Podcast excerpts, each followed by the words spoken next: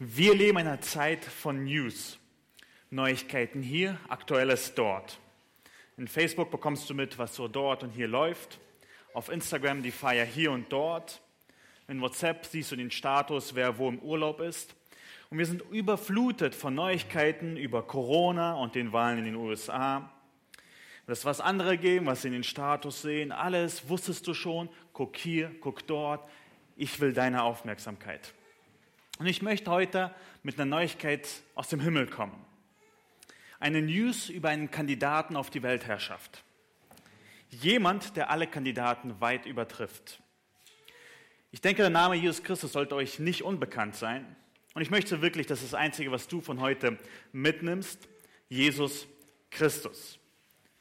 Dieser Name ist so bekannt und dennoch ist die Bedeutung in unserer Gesellschaft so unbekannt. Was heißt der Name Jesus Christus? Viele denken, dass der Vorname Jesus ist und der Nachname Christus. Also sie stellen sich so vor, äh, Maria Christus und Josef Christus haben einen Sohn bekommen und haben ihn Namen Jesus genannt. Jesus Christus. Aber das ist völlig falsch. Es heißt Jesus der Christus. Jesus ist sein Name und Christus ist sein Titel. Und ich möchte, heute wird die Predigt in zwei Teile zerfallen. Zuerst wollen wir uns anschauen, was es heißt, dass Jesus der Christus ist warum er diesen Titel Christus hat. Und dann möchte ich euch aufzeigen, was es heißt, dass Jesus Jesus ist. Und dazu werden wir uns tatsächlich ein 3000 Jahre altes Lied, Gebet äh, anschauen. Und das ist der Psalm 2. Schlag mit mir äh, die Bibel auf in Psalm 2.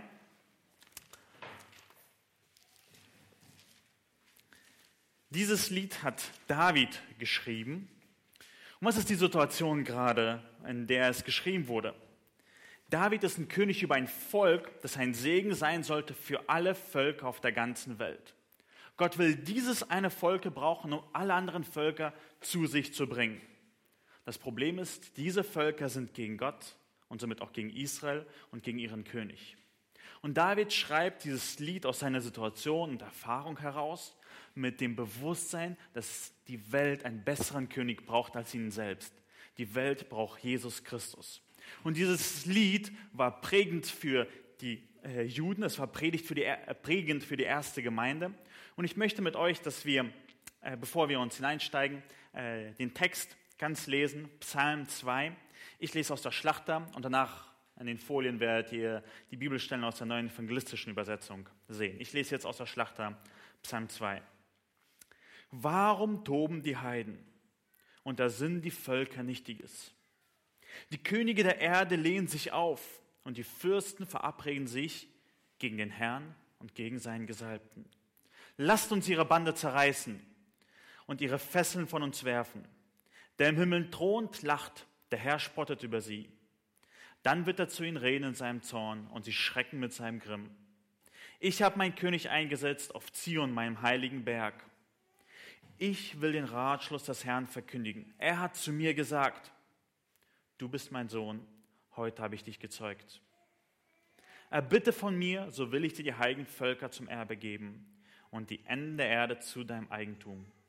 Du sollst sie mit eisernem Zepter zerschmettern, wie Töpfergeschirr sie zerschmeißen. So nehmt nun Verstand an, ihr Könige, und lasst euch warnen, ihr Richter der Erde. Dient dem Herrn mit Furcht und frohlockt mit Zittern. Küsst den Sohn, damit er nicht zornig wird und ihr nicht umkommt auf den Weg. Denn wie leicht kann sein Zorn entbrennen. Wohl allen, die sich bergen bei ihm. Das ist das Lied Nummer zwei in dem Gesangsbuch der Bibel. Und dieses Lied besteht ähm, aus vier Strophen. Und lasst uns noch mal in die erste Strophe hineinschauen. Das sind die Verse eins bis drei. Was soll das Toben der Völker? Was soll ihr sinnloser Plan? Die Großen der Welt lehnen sich auf, verschwören sich gegen Jahwe. Gegen seinen Messias gingen sie an. Los, wir zerreißen die Fesseln, befreien uns von ihrem Strick. Das Lied beginnt mit einer rhetorischen Frage. Was soll? Was soll das? Das ist eine sehr gute Frage. Was soll das Toben der Völker? Oder anders gesagt, warum rebelliert die ganze Welt? Wer rebelliert? Es sind alle Völker. Alle Leiter, alle Stars, alle Influencer, alle, die Macht ausüben und auch die, die ihr untertan sind. Alle, alle, die auf der ganzen Welt sind, sie toben. Sie sind wild, sie rasen und wüten, sie geraten außer sich. Es geht hier nicht wie ein Toben im Kinderzimmer, wo die Kinder Unordnung machen, sondern ein Toben wie vor Wut toben. Habt ihr mal gesehen, wie ein Betrunkener in Rage kommt? Er tobt und ist vollkommen wütend. Er hat Plan, seinen Gegner K.O. zu schlagen. Und dieser Betrunkene denkt, er hat den rechten Haken perfektioniert. Aber sein Plan ist sinnlos. Für dich als Außenstehender ist es offensichtlich, er wird keinen vernünftigen Treffer schaffen.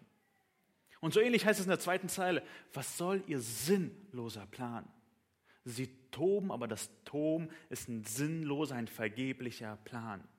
Das Toben der Völker ist sinnlos und erbärmlich, genauso wie die Boxversuche des Betrunkenen. Ist es eigentlich aufgefallen, dass die ganze Welt tobt? Dass die ganze Welt wütend ist? Nein? Vielleicht wird es klarer, wenn wir bedenken, gegen wen die Welt tobt. Gegen wen richtet sich das Toben und Pläne schmieden? Das sehen wir in Vers 2. Ich lese Vers 2 jetzt noch, noch einmal. Die Großen der Welt lehnen sich auf, verschwören sich gegen Jahwe, gegen seinen Messias, gegen sie an. Die Welt verschwört sich gegen Jahwe, das ist der Eigenname Gottes. Und gegen seinen Messias wollen sie angehen. Der große Feind von allen Menschen ist Gott. Nicht, weil Gott einen Angriffskrieg gegen sie gestartet hat, sondern weil sie eine Rebellion gegen ihn gestartet haben. Aber wer ist dieser Messias, gegen den sie angehen? In der poetischen Sprache sind diese beiden Zeilen einander ergänzend. Sie sagen dasselbe aus, nur mit anderen Nuancen. Der Messias wird hier auf dieselbe Stufe wie Jahwe gestellt. Sie sind beide die Feindesbilder. Diese Personen, Jahwe und Messias, sind Feindesbilder der Revolte, der Rebellion der ganzen Welt. Und ich möchte mit euch kurz anschauen, was das bedeutet, äh, wer dieser Messias ist. Messias ist das hebräische Wort, was wir ins Griechische übersetzen, das so viel bedeutet wie Christus. Und wenn man das Ganze ins Deutsche übersetzt, bedeutet es so viel wie Gesalbter. Also das sind einfach in unterschiedlichen Sprachen ein und dasselbe Wort. Wenn wir also sagen Jesus Christus, meinen wir also Jesus der Messias oder Jesus der Gesalbte. Bedeutet alles dasselbe. Was ist die Bedeutung von Gesalbter? Ich meine, das Wort wird in unserem Sprachgebrauch heute nicht verwendet. Man sagt nicht, hey, hast du heute schon gesalbt oder ich bin ein Gesalbter. Aber wir hören die, die Wurzel davon heraus. Es geht um Salben und Salbung. Und man könnte sagen, dass das Wort Gesalbter oder Messias ein Dreiklang ist ein einzelner schöner Klang, der aus drei einzelnen Noten besteht. Und diese Noten sind König, Priester und Prophet. Könige, die wurden für ihre Aufgabe gesalbt. Öl wurde über ihren Kopf gegossen und nun waren sie für diese Aufgabe als König eingesetzt. Sie waren Gesalbte, sie sind für diese Aufgabe bestimmt. Priester wurden ebenso eingesetzt. Ein Priester wurde gesalbt und für die Aufgabe als Priester auserwählt und bestätigt. Und Propheten, sehen wir in der Schrift auch, die wurden auch jedes Mal mit Öl gesalbt. Also wir sehen, dieses Wort gesalbt hat einfach diesen Dreiklang, König, Priester und Prophet. Und diese Aufgaben, denkst du, sind so unterschiedlich, aber sie haben eins gemeinsam. Sie verbinden Gott mit den Menschen. Der König regiert an Gottes Stelle. Der Priester ist der Mittler zwischen Gott und Mensch. Und der Prophet redet die Worte Gottes zu den Menschen. Also diese Bedeutung von Messias, von König, Priester und Prophet, sehen wir, dass es diese Bedeutung hat von der Verbindung von Gott mit den Menschen. Messias, König, Priester und Prophet. Merkt euch unbedingt dieses. Jesus ist der Messias, der Christus, der Gesalbte. Erinnert euch, was ich gesagt habe, das ist das Einzige, was ihr mitnehmen sollt. Jesus Christus. Und so lasst uns nochmal diesen Vers anschauen, Vers 2, im Psalm 2, wo es heißt, dass sich gegen Jahwe und sein Messias angehen. Also das ist, hier sehen wir den Grund, warum alle Menschen toben und sinnlos Kriegspläne schmieden. Sie sehen Gott als einen Feind, den sie besiegen wollen und müssen. Ich meine, siehst du das? Siehst du das auch vielleicht in deinem Leben? in dem Leben von anderen. Gott will mit allen Mitteln bekämpft werden. Wir sehen, dass die Bibel als falsch dargestellt wird und fiktiv. Es werden Mythen zur Entstehung des Lebens ausgedacht. Einer davon ist Evolution. Oder der Mensch wird zum Gott gemacht, äh, gemacht und angebetet. Dem Götzen namens Ego wird hier und dort geopfert. Wir sehen aber auch die Missachtung von Gottes Geboten in allen Bereichen des Lebens. Persönlich, in der Familie, in der Arbeit, in der Gesellschaft. Ich meine, sehen wir nicht die Folgen davon um uns herum? Wie viele kaputte Menschen, kaputte Familien, versklavende Arbeit und Krieg in dieser Gesellschaft. So viele essen und so viele haben nichts. Gottes Gebote in der Sexualität und Beziehung zwischen Mann und Frau werden geleugnet. Gott hält mir das vor, ich hole es mir selbst, wie ich es haben will. Das ist Kampf gegen Gott. Das ist Rebellion gegen Gott. Und wir sehen im Vers danach den Motiv bei diesem Aufstand. Worum geht es bei diesem Aufstand, bei dieser Rebellion? Um Freiheit. Vers 3. Los, wir zerreißen die Fesseln, befreien uns von ihrem Strick. Die Menschheit will Freiheit. Frei sein, nicht mehr gefesselt sein. Freiheit von wem? Das haben wir in Vers 2 gesehen. Freiheit von Gott. Freiheit von dem Messias. Freiheit von den Geboten Gottes. Freiheit von dem kommenden Gericht. Ich meine, gerade unsere Gesellschaft schätzt Freiheit sehr, sehr groß. Freiheit ist ein Grundrecht für uns. Aber wünschst du dir das auch nicht, das zu machen, einfach was du für richtig hältst? Macht es dich vielleicht zornig, wenn jemand in dein Leben hineinredet, du darfst es nicht und solltest es so nicht machen? Ich meine, hier sehen wir die Rebellion ganz deutlich. Wir als Menschen toben gegen Gott, weil wir frei von Gott sein wollen. Wir wollen unser Leben für uns selbst leben. Wir wollen Selbstbestimmung, Freiheit und Entfaltung. Wir wollen selber über unsere Freizeit bestimmen. Wir wollen das angenehmste Leben wie nur möglich. Wir wünschen, unser Leben wäre wie auf Amazon shoppen. Wir gucken uns die Sachen an, was gefällt mir, was hat die besten Bewertungen, das hole ich mir. Niemand soll mir sagen, was ich tun soll und was ich lassen soll. Ich will die einfachsten Beziehungen in meinem Leben, die komplizierten Menschen passen mir nicht. Ich suche mir die Predigten auf YouTube raus, die genau zu mir sprechen, die das sagen, was ich hören will. Wir wollen über unser Geld selber entscheiden. Aber das ist Rebellion. Das ist sinnloses Schmieden von Kriegsplänen. Das sind rechte Haken von einem Betrunkenen. Gott sieht das so und interpretiert das so. Wenn du heute hier bist, aber dein Leben so leben willst, wie du es dir selbst vorstellst, ohne dass Gott sich zu sehr einmischt, dann musst du dich heute sehr angesprochen fühlen. Was soll dein Toben? Was für einen vergeblichen Plan hast du? Was willst du damit erreichen? Du willst ohne Gott leben? Dein Leben ohne ihn meistern? Ich rede zu euch als einer, der einst Mitglied dieser Rebellion war. Ich wollte auch meine Freiheit, meine Unabhängigkeit von Gottes Geboten. Ich wollte einfach das tun, was mir am meisten Spaß macht. Ich wollte mein Leben und meine Zeit selbst bestimmen. Aber ich durfte auch durch Gnade Gottes erkennen, dass dieses Leben eine Rebellion gegen Gott ist. Und hört jetzt gut zu, wir werden jetzt auf einmal in den Himmel teleportiert. In der nächsten Strophe, in den Versen 4 bis 6, sind wir auf einmal im Himmel und sehen, was dort passiert. Wir sehen die Reaktion Gottes. Vers 4. Doch der im Himmel thront, lacht. Der Herr lacht sie nur spöttisch aus. Dann fährt er sie an im glühenden Zorn und erschreckt sie durch heftige Wut. Ich habe den König gesalbt und geweiht, sagt er, hier auf dem Zion, meinem heiligen Berg. Was denkt Gott darüber? Was sagt Gott dazu? Wir lesen Vers 4 und 5 zwei Reaktionen. Spott und Zorn.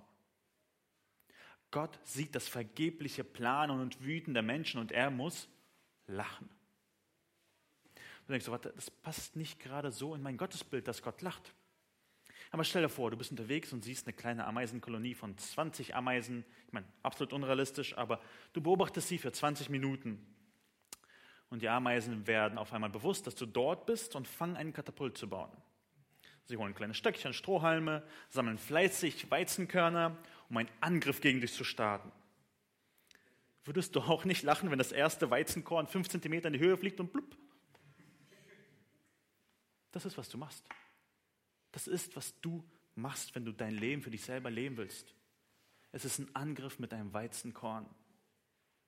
Deswegen ist die Reaktion Gottes, dass er dich auslacht und spottet. Weil in Vers 4 lesen wir, er thront im Himmel. Du magst größer als ein Ameise sein, aber Gott ist unendlich größer und stärker als du. Du sitzt hier gerade auf dem Stuhl auf der Erde, sein Thron ist der Himmel. Die Erde ist vielleicht höchstens ein Hocker für seine Füße. Und das erklärt auch seinen Zorn. Dieser große Gott ist würdig angebetet und geliebt zu werden. Er hat dich gemacht. Er schenkt dir jeden Tag Atem und Leben. Du hast es Gott zu verdanken, dass du lebst. Und Gott wird sehr zornig, wenn du das leugnest. Wenn du sagst, ich lebe von mir selbst, ich bestimme, wo es lang geht, ich lebe für mich. Was macht Gott also in seinem Zorn? Wir lesen Vers 6. Ich habe den König gesalbt und geweiht, sagt er, hier auf Zion, meinem heiligen Berg. Gottes Reaktion im Zorn ist, Gott hat Christus auf die Welt geschickt. Gott hat Christus zum König gesalbt und geweiht. Weihnachten, das wir bald feiern, ist die Reaktion Gottes auf das sündige Verhalten der Menschen. Es ist auch sein Plan vor Grundlegung der Welt und ein Zeichen seiner Liebe, aber darum geht es gerade nicht. Dass Christus auf die Welt kam, sollte dich aufschrecken lassen. Wir sollten nicht sagen, ach, wie süß, ein Baby ist geboren, sondern müssen zittern und sagen, wie schrecklich, wenn du ohne Gott lebst. Genau das hatte auch Herodes gesagt, als er hörte, dass Christus geboren ist. In Matthäus 2 lesen wir folgende Worte, ich will sie vorlesen. Als nun Jesus geboren war in Bethlehem in Judäa, in den Tagen des Königs Herodes, siehe, da kamen Weise aus dem Morgenland nach Jerusalem, die sprachen, wo ist der neugeborene König der Juden? Denn wir haben seinen Stern im Morgenland gesehen und sind gekommen, um ihn anzubeten. Als das der König Herodes hörte, erschrak er und ganz Jerusalem mit ihm. Herodes erschrak und ganz Jerusalem mit ihm. Der König, diese eine Bedeutung aus dem Dreiklang vom Messias, den Gott versprochen hat, ist geboren. Weil das ist eine Reaktion Gottes auf dein Toben und deine Versuche von Gott frei zu werden. Dieser Christus ist geboren worden. Wer ist nun dieser neu eingesetzte König? Was ist sein Wesen? Was ist seine Aufgabe? Das sehen wir in den Versen 7 bis 9. Ich lese sie. Nun will ich verkündigen Jahwes Beschluss. Er sagte zu mir, du bist mein Sohn. Ich habe dich heute gezeugt. Sprich mich nur an und ich gebe dir Völker, ja, die ganze Erde zu deinem Besitz. Du wirst sie regieren mit eiserner Faust und zerschmettern wie Töpfergeschmier. In Vers 7 sehen wir den, der spricht. Nun will ich verkündigen Jahwes Beschluss. Wir sollten zuhören, wenn dieser König sagt. Es ist sozusagen seine erste Rede als König, seine Dankesrede nach seiner Einsetzung. Nein, Jesus hat nicht angefangen zu existieren, als er in Bethlehem geboren ist. Nein, dieser Sohn hat von Ewigkeit existiert, aber in Bethlehem wurde er dazu Mensch. Diese Worte wurden vor Grundlegung dieser Welt gesprochen. Und was sagt er? Er sagt, was sein Vater zu ihm gesagt hat. Er lenkt seinen Blick auf seinen Vater. Dieser König ist der Sohn Gottes. Das bedeutet nicht, dass Gott der Vater eine Frau geschwängert hat und diese ihm einen Sohn geboren hat. Hier geht es um eine Beziehung zwischen den beiden Personen Dreieinigkeit. Wir verwenden diese Sprache auch. Wir sagen, du bist wie ein Bruder zu mir, obwohl wir nicht blutsverwandt sind. Und worum es hier geht, ist, der Sohn spiegelt den Vater wider. Er ist der Ausdruck seiner Herrlichkeit. Wie ein Sohn dem Vater ähnlich ist, so ist auch Jesus das vollkommene Ebenbild des Vaters. Er tut alles, was der Vater ihm sagt. Er ist ihm vollkommen gehorsam und er bekommt eine Aufgabe. Die lesen wir in Vers 8 und 9. Dort sagt, was Jesus, was Gott der Vater zu ihm gesagt hat, sprich mich nur an und ich gebe dir Völker. Ja, die ganze Erde zu seinem Besitz. Der Sohn bekommt die Aufgabe, über die Erde zu herrschen. Er ist Mensch und Gott, dem nun die ganze Erde gehört. Man könnte sagen, weil Jesus gehorsam war, bekommt er die ganze Welt als Weihnachtsgeschenk. Wir sind sein Weihnachtsgeschenk. Gott, der Vater, hat die Menschheit erschaffen und gab sie seinem Sohn als Besitz. Das ist sein Eigentum. Ich gebe dir die ganze Erde zu seinem Besitz. Und Vers 9 sehen wir eine wichtige Aufgabe, die dieser Sohn Gottes bekommt. Er muss zuerst das Problem der Rebellion lösen. Sein Geschenk macht ihm große Probleme. Er muss diese lösen.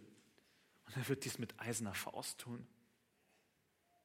Wenn du heute sitzt und ohne Gott leben willst, dann sei dir bewusst, du bist auf der Erde, die dem Sohn Gottes gehört, dem Christus. Die Luft, Luft, die du einatmest, gehört nicht dir. Sie gehört Christus. Das Leben, das du in ihr hast, gehört Christus. Und dieser Christus wird keine Rebellion dulden. Er wird es nicht dulden, wenn du ihn ignorierst, wenn du seine Herrschaft und seine Gesetze und seine Gebote einfach wegschmeißt. Was solltest du nun also tun? Wir kommen zu der letzten Strophe von dem Lied. Und wir teleportieren, sind, sind wieder auf die Erde teleportiert. Dort heißt es in Vers 10 bis 12, und nun, ihr Könige, kommt zur Vernunft. Lasst euch warnen, Richter der Welt. Unterwerft euch Jahwe und zittert vor ihm und jubelt ihm zu. Verehrt den Sohn, sonst wird er zornig und bringt euch auf eurem Weg um, denn bald entflammt sein Zorn. Es werden hier alle Könige und Richter der Welt nun angesprochen. Und deswegen auch alle, die unter ihrer Herrschaft sind. Du bist auch angesprochen. Und der Ruf an dich ist, komm zur Vernunft. Sei nicht dumm. Lass dich warnen, du bist auf dem Weg, der ins Verderben endet. Halt, stopp, mach heute Stopp mit dem Toben. Das ist Gottes Zuruf an dich. Was heißt das praktisch? Wie komme ich zur Vernunft? Wie kann ich nicht dumm sein? Wir lesen das in Vers 11. Unterwerft euch Jahwe und zittert von ihm und jubelt ihm zu. In zwei Worten, freudiger Gehorsam. Ein Gehorsam, der vom Herzen kommt. Hör auf, dein Leben selber zu leben. Gib auf und hisse die weiße Flagge. Vollkommene Kapitulation ist von dir gefragt. Und dann dein Leben nach Gottes Wort ausrichten. Der absolute, der einzige König will von dir, dass du ihm gehorsam bist. Und dieser Gehorsam wird dich glücklich machen. Vielleicht denkst du über die Nachfolge teilweise so, es ist ein mürrisch Leben. Es sind ellenlange Gebote zu befolgen, nicht anfassen, nicht berühren, nicht anschauen, die Mundwinkel nach unten und irgendwie durchs Leben traben. Aber das ist nicht, was Gott von dir fordert. Der Herr dieser Herren, der Welt hat die besten Gebote auf der ganzen Welt. Er hat die Welt gemacht und weiß, wie sie funktioniert. Er hat die Bedienungsanleitung geschrieben. Und dieser König ist gut. Er ist vollkommen gut. Und er fordert freudigen Gehorsam. Er fordert Anbetung. Eine ehrliche, ungeheuchelte Anbetung. Das ist, was Gott von uns will. Gott will nicht nur einfach sagen, ja, es gibt einen Gott und ich bin kein Atheist und gut ist es. Gott will nicht nur sagen, oh ja, ich brauche Vergebung der Sünde und jetzt lebe ich weiter, wie ich will. Der König fordert von dir freudigen Gehorsam. Und du denkst jetzt vielleicht, warum sollte ich das eigentlich machen? Warum sollte ich mein ganzes Leben auf den Kopf stellen? Vers 12 gibt uns die Motivation für die Unterordnung. Vers 12 sagt, verehrt den Sohn, sonst wird er zornig. Und bringt euch auf eurem Weg um, denn bald entflammt sein Zorn. Verehrt den Sohn. Das haben wir in Vers 11 gesehen. Wir sollen freudig gehorsam sein. Warum? weil sonst, weil sonst bringt er dich um. Das ist, woran wir zu selten denken, wenn wir an Jesus denken. Jesus war nicht nur ein netter Philosoph, der gute Gedanken über die Nächstenliebe hatte. Wenn Jesus wiederkommt, wird er das Schwert in seiner Hand haben. Er kommt bald, um zu richten und umzubringen. Nicht nur tot und vorbei ist es, Game Over. Nein, er wird mit dem ewigen Tod töten, ewigen Qualen der Höhle. Real und fürchterlich. Sein Zorn ist wie ein Feuer, es verbrennt und verzehrt. Aber es gibt auch eine unglaublich frohe Nachricht für die, die auf Christus vertrauen. Aber ich möchte nicht, dass du dich sicher fühlst, obwohl du nicht in Sicherheit bist. Und diese frohe Botschaft ist der Inhalt von der letzten Zeile dieses Liedes. Diese Zeile ist sozusagen das Sprungbrett für den, Sprungbrett für den restlichen Verlauf der Bibel. Von der frohen Botschaft, dass Jesus gekommen ist, zu retten. Und wir kommen zu dem zweiten Punkt, dem Namen von Jesus. Jesus, der Retter. Jesus bedeutet so viel wie Jahwe rettet. Und retten bedeutet vor dem Tod befreien und bewahren. Von diesem Tod haben wir gerade geredet. Du und ich, wir haben diesen Tod verdient und Jesus ist derjenige, der davor rettet. Jesus rettet sozusagen vor sich selbst, vor dem Gericht, den er bringen wird. Er ist der Richter und Retter gleichzeitig.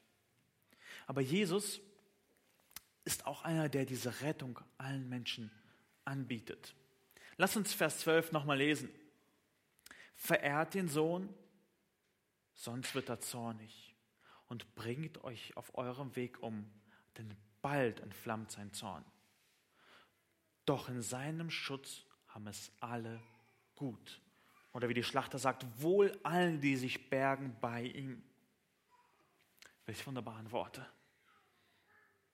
Wenn du heute verstanden hast, dass Gott, dass du gegen Gott tobst, dann gibt es Hoffnung für dich. Jesus bietet dir diesen Schutz an. Wenn er dich beschützt, wird dir nichts passieren. Welchem Schutz geht es hier? Schutz vor Corona? Schutz vor Herausforderungen? Schutz vor Krebs? Schutz davor, dass du dir die Finger schneidest? Nein. Es geht hier um Schutz vor seinem Zorn. Jesus schützt dich vor seinem Zorn. Er wird sich die Erde mit eiserner Faust untertan machen, aber er wird jeden retten, der sich bei ihm versteckt. Das ist die Bedeutung von dem Namen Jesus. Er rettet. Gott rettet vor Gottes Zorn. Und du fragst dich, warum müssen wir das eigentlich so kompliziert machen?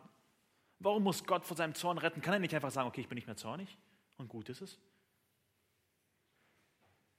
Warum ist das so kompliziert? Gott kann das nicht machen, einfach sagen, ich bin einfach nicht mehr zornig, weil er dann nicht mehr Gott wäre. Gott muss gerecht sein. Er kann meine und deine Sünde nicht einfach übersehen und sagen, pfuh, ist nichts passiert. Er kann nicht sagen, Paul hat gegen mich und gegen seine Familie und seine Freunde gesündigt, er hat Böses und Schlimmes gemacht. Er verdient mein Zorn, weil er rebelliert hat, aber das ist okay. Ich ignoriere das einfach. Er liebt mich ja. Nein, das geht nicht. Gott muss strafen. Aber dieser Gott, dieser gerechte Gott, er ist auch barmherzig und gnädig. Er hat unsere auswegslose Situation gesehen. Im Voraus, bevor er die Welt gemacht hat, hat er einen Plan der Rettung geschmiedet. Dieser Sohn ist auf die Welt gekommen als ein Baby, um als Christus über die ganze Welt zu regieren, um als Jesus die ganze Welt zu retten. Er hat ein vollkommenes Leben gelebt, kein einziges Mal gesündigt, kein einziges Mal geflucht, kein einziges Mal eine Frau lüstern angeschaut, kein einziges Mal gelästert. Aber das hat er nicht einfach gemacht, um zu zeigen, so, guckt mal, wie gut ich bin, was für ein guter Mensch bin ich. Nein, das hat er gemacht, um als der vollkommen Unschuldige wie der schuldige Verbrecher behandelt zu werden. Das wird in Jesaja 53 so schön beschrieben. Von seinem Volk verraten und von den Römern gekreuzigt als ein Terrorist, wurde er von Gott bestraft. Nicht für seine Sünden, für die Sünden der ganzen Welt. Obwohl er keine einzige falsche Tat in seinem Leben begangen hat, wird er von seinem Vater so behandelt, als wäre er der abscheulichste Mörder ein Kinderschänder und ein Lügner und ein Dieb. als wäre er der größte Steuerhinterzieher und Geizhals auf der Welt gewesen. Und Jesus hat das bereitwillig auf sich genommen. Er starb am Kreuz, als wäre er ein Sünder gewesen. Er ist geboren, um zu sterben. Derjenige, der die Unsterblichkeit besaß, wurde sterblich, um zu sterben. Und damit siegt er über den Teufel und den Tod und die Sünde. Wie dieser Jesus ist aus seiner eigenen Kraft aus den Toten auferstanden.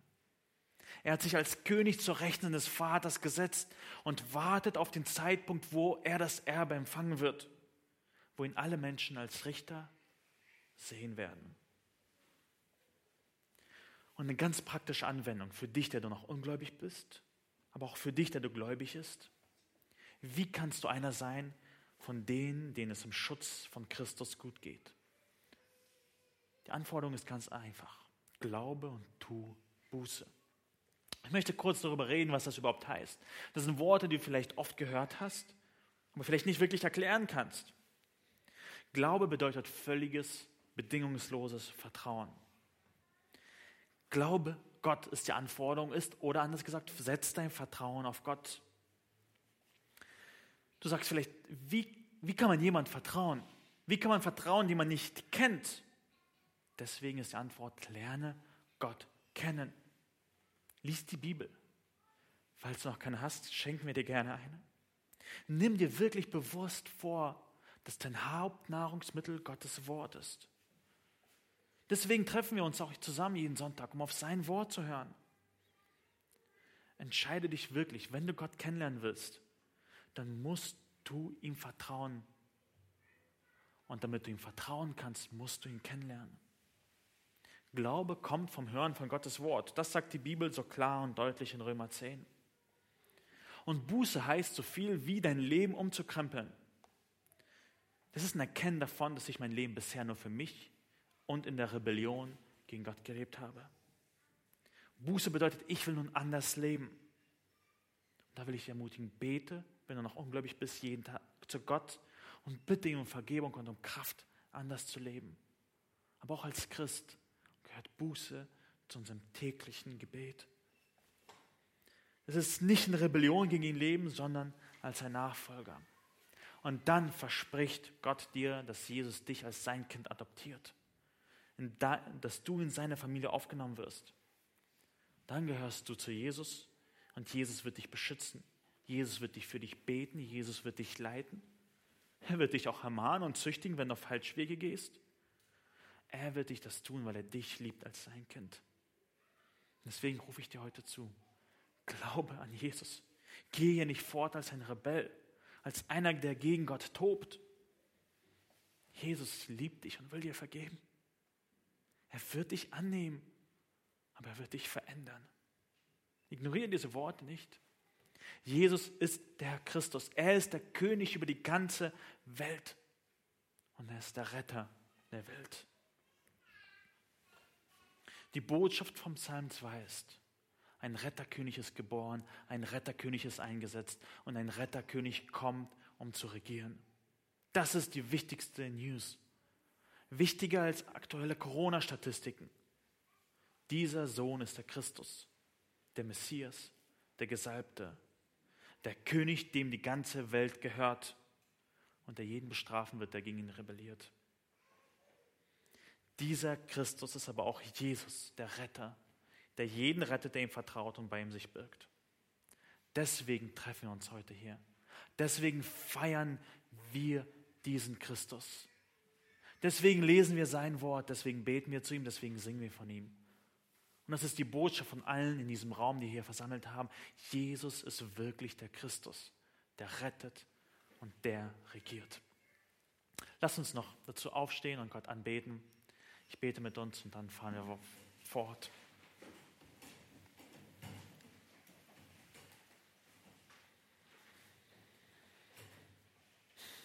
Oh Herr, ich komme zu dir und ich danke dir, Herr, dass du dich nicht versteckt hast, Herr, dass wir dich kennen dürfen, dass du zu uns geredet hast. Danke dir für dein Wort, danke dir für den Psalm 2, wo du so deutlich machst, wer du bist, was deine Aufgabe ist und was dein Ziel ist. Danke dir, Herr, dass du uns diese Rettung zusprichst, Herr. Danke dir, Herr, dass wir bei dir Geborgenheit finden dürfen, dass wir wissen dürfen, wenn wir in dir sind, wenn wir in dir versteckt sind, dann wird der Zorn Gottes uns nicht treffen. Und dafür danke ich dir und lobe dich. Und ich bitte dich äh, für jeden Einzelnen, der hier an, dir, an dich glaubt, Herr, dass er diese Botschaft jeden Tag mehr glaubt, Herr, dass wir mehr darauf vertrauen und dass wir diese Botschaft auch hinausbringen. Ich bitte dich aber auch für diejenigen, die hier sind und dich nicht kennen, dass sie diese Botschaft annehmen, dass du durch deinen Geist in ihren Herzen wirkst und sie zu dir ziehst und rettest, Herr. Das ist mein Gebet und mein Wunsch. Sei du darin verherrlicht. Amen.